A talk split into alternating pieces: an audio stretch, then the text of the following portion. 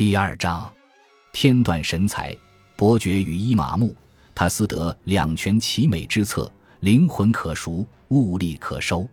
西西里的罗杰伯爵微一抬腿，排出腹中之气，以无教真理之名，他咆哮道：“你说的这些玩意屁用没有？”他的谋士们站立不安，还带有一丝茫然无措。他们面前的这位伯爵大人已经年近五旬，而且身经百战。足迹踏遍意大利南部和地中海中部的各处岛屿。当他还是一位年轻武士的时候，一个阿谀奉承者恭维他身形高大、玉树临风、谈吐如流、足智多谋、运筹帷幄无不高瞻远瞩、待人接物无不和颜悦色。当他年值不惑的时候，就变得有些冷石心肠，对待愚昧之人一贯惜字如金。谋士们提出的方案看起来不错。却一如侍臣们以往提出的计划，被脾气暴躁的主子批驳得体无完肤。在与西西里隔海相望的地方，两者之间最近处相隔大约七十五英里，坐落着古时被称作迦太基的故地，之后成为罗马帝国的阿非利加行省。而如今，在十一世纪晚期，这一地区被称为伊夫里奇亚。此地的名城包括沿海都城马赫迪耶和内陆城市凯鲁万。后者拥有一座大清真寺，同时也是一座学府。世代以来，北非最伟大的哲学家和自然科学家频频光顾此地。伊夫里奇亚现处于一个百波尔伊穆斯林王朝的衰落统治之下。这个名为奇里的王朝日薄西山，任由乡村地区被阿拉伯贝都因人的各部落占据，而这些部落正是由埃及方面派过来驱逐这个王朝的。政治局势由此陷入激烈的动荡之中。那里气候温暖，坐拥良田沃土、繁华港镇，一切似乎都唾手可得。罗杰的谋士们深以为然，因而向他们易怒的主人推荐这一出自他堂兄之手的方案。罗杰伯爵的这位堂兄在史料中仅留单名鲍德温。这位鲍德温手握一支由基督徒士兵组成的大军。正在四处寻觅毒神之地加以征服，他之前就请求罗杰允许他来到西西里，并以其为跳板入侵伊夫里奇亚。你我将会比邻而居。他好似这是天大的喜讯一般喊道。但西西里的罗杰可丝毫没有感受到比邻之喜。他说道：“伊夫里奇亚毫无疑问是由各路穆斯林人马统治，但那些异教徒恰好是西西里人的合作伙伴。”彼此都宣誓同意和平相处，且他们得到允许，可以在岛上的市场和港口进行有利可图的商品交换。他向这群部下怒吼道：“这是下下之策！一个堂兄利用他的热情好客，发动一场不计后果的战争，胜则西西里的贸易毁于一旦，败则拖累他分兵支援，劳师弥饷。伊夫里奇亚可能的确不堪一击，但假如有人要利用这一点的话，那也只能是罗杰本人，他在这里苦心经营了二十五年之久，几乎倾尽自己的壮年岁月。如果他此时贸然行事的话，那只会给自己的基业留下软肋。更何况，这个不着边际的计划还是由一个从未在西西里岛上辛勤耕耘过的亲戚所炮制的。罗杰说道：“这个鲍德温如果这么想要跟穆斯林开战的话，就应该在地中海上另寻他处开始自己的事业。”他可以列举出一连串比西西里的后院更为合适的地方。罗杰传召了鲍德温的私人使节来到他的面前，并告知自己的决定。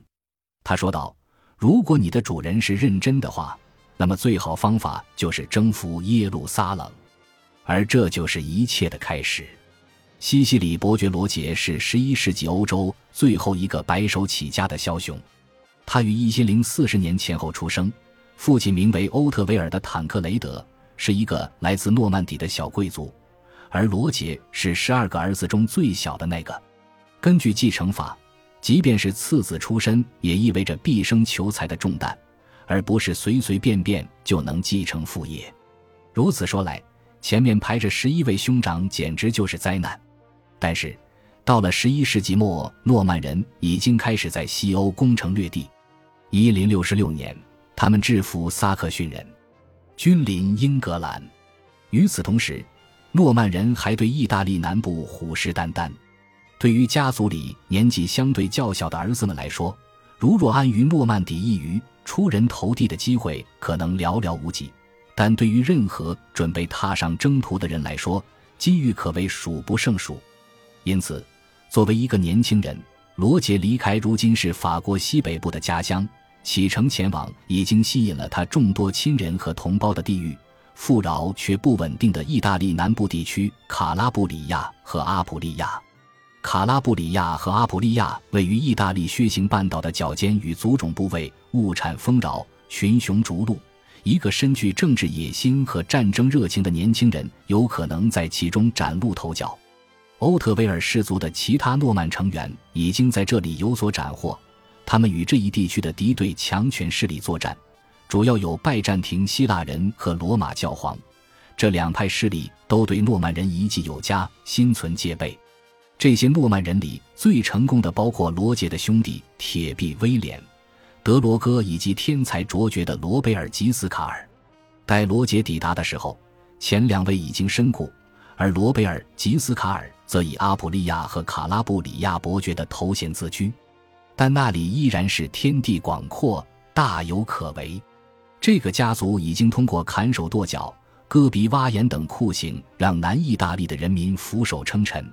诺曼人的部落历史讲述了他们的血统传承自一位名叫罗洛的斯堪的纳维亚军阀。